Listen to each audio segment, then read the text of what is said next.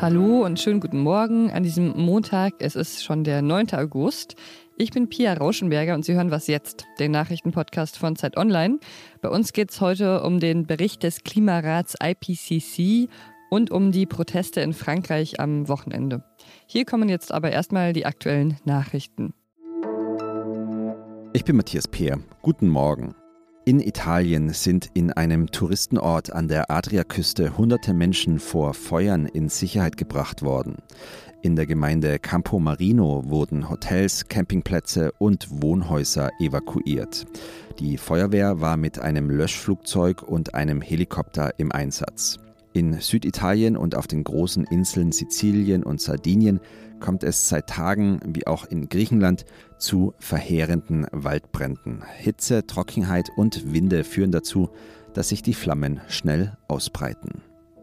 In knapp sieben Wochen sind Deutschlands Bürgerinnen und Bürger dazu aufgerufen, ein neues Parlament zu wählen. Grünen Parteichef Robert Habeck und Kanzlerkandidatin Annalena Baerbock starten heute offiziell in die heiße Phase des bundesweiten Wahlkampfs. Geplant ist zum Auftakt unter anderem eine Bürgerversammlung in Hildesheim. In Umfragen kommen die Grünen derzeit auf 19 Prozent der Stimmen. Vor ihnen liegen CDU und CSU mit 27 Prozent. Redaktionsschluss für diesen Podcast ist 5 Uhr. Werbung. Prime-Mitglieder hören Was jetzt bei Amazon Music ohne Werbung. Lade noch heute die Amazon Music App herunter.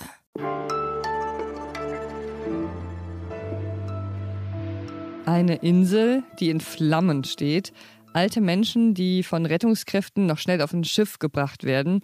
Ja, das sind so Bilder von den griechischen Inseln Elia und Euböa, die mir nicht so schnell aus dem Kopf gehen werden.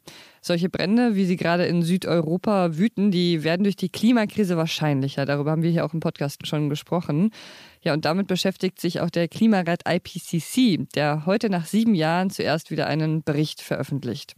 Und mit Linda Fischer spreche ich jetzt darüber. Sie ist Redakteurin im Ressort Wissen mit dem Schwerpunkt Klimawandel. Hi Linda. Hallo Pia. Es gibt ja viele Studien zur Klimakrise.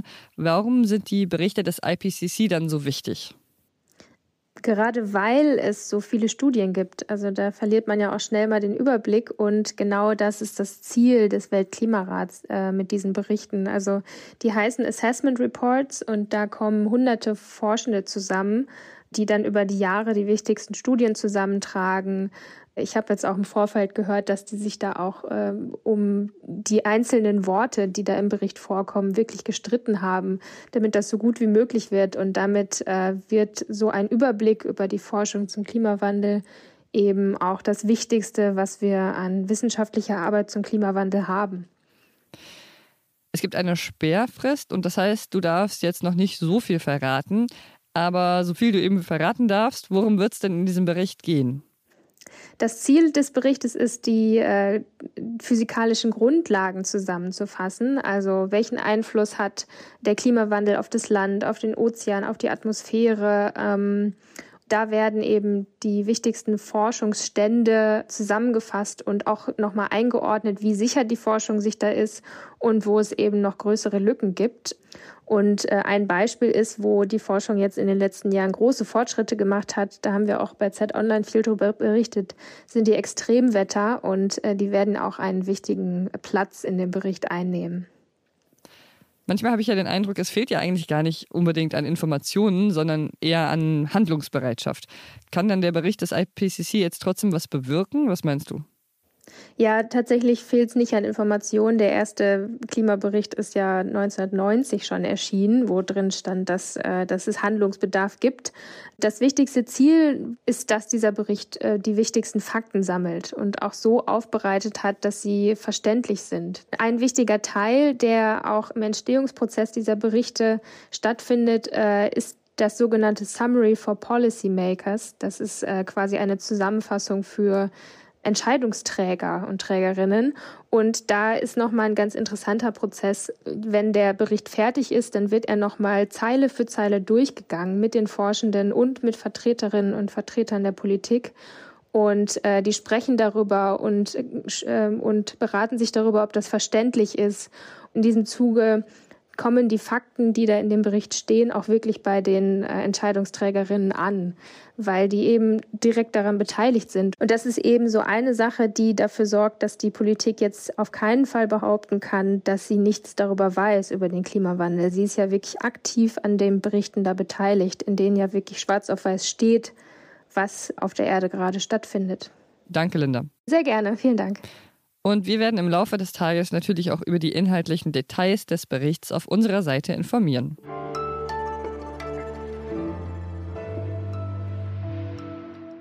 Und sonst so? Ja, wer hätte das gedacht, dass man sich irgendwann in einer Arena zu Techno impfen lassen kann? In Berlin geht das ab heute. Die lange Impfnacht mit Musik startet. Und was ich daran auch nicht gedacht hätte, dass da wirklich auch DJs auflegen, die ich gut finden könnte. Aber so ist es. Jakob Gröning spielt da zum Beispiel und das ist zwar eher Downtempo als Techno, aber das ist ja vielleicht auch ganz angenehm, weil wenn man nach dem Impfen ein bisschen ruhiger machen will, ist Downtempo vielleicht gerade richtig. Wäre ja eigentlich auch ganz schön, wenn man dort einfach auch alle anderen Impfungen abholen könnte, die seit Jahren so ausstehen. Bei mir dann zum Beispiel die zweite FSME-Impfung. Aber dazu muss ich mir dann wohl einfach selbst meine Musik mitnehmen.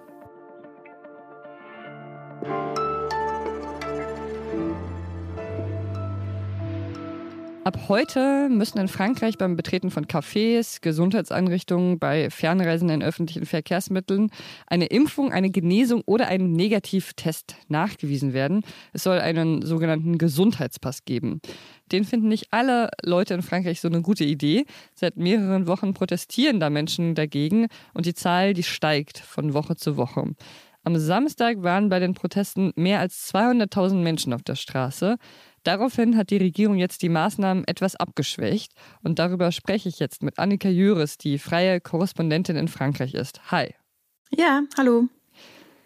Auch Menschen, die gar nicht gegen die Impfung sind, sind gegen diesen Gesundheitspass und gegen die neuen Maßnahmen. Warum regen sich denn so viele Menschen darüber auf?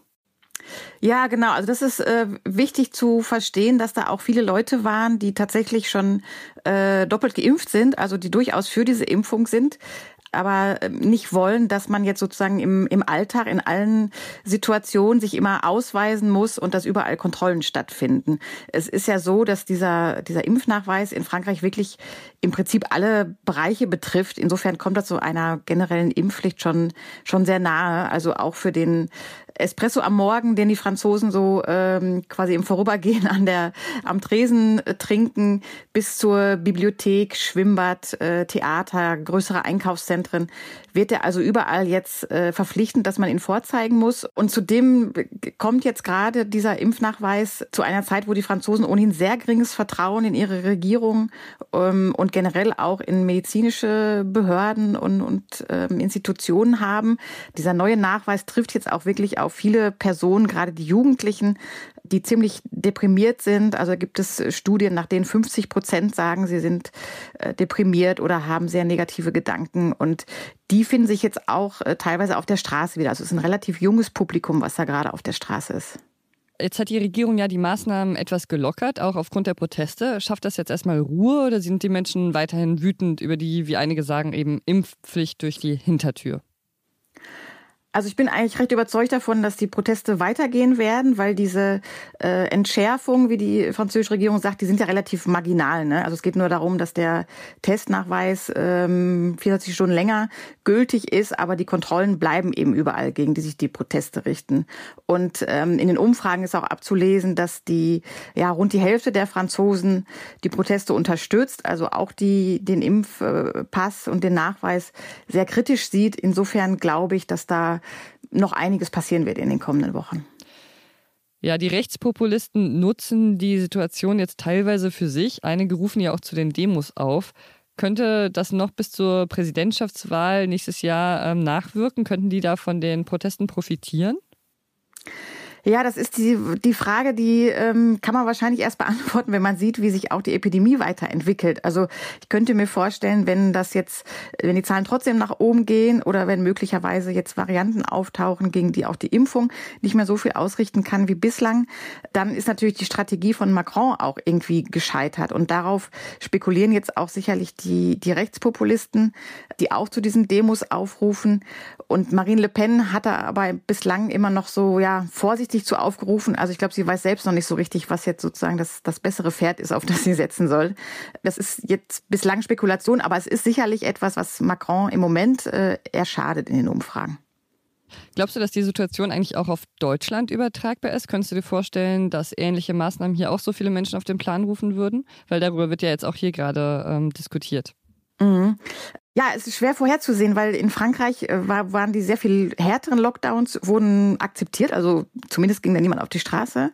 Ähm, wohingegen in Deutschland, was viel leichtere Regeln hatte eigentlich so für den Alltag, ähm, es ja schon diese Bewegung gab, die allerdings ja auch ganz anders ist als hier die Bewegung. Also das kann man, kann man schwer vergleichen.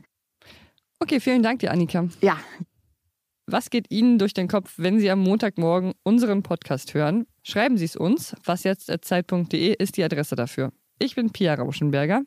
Machen Sie es gut.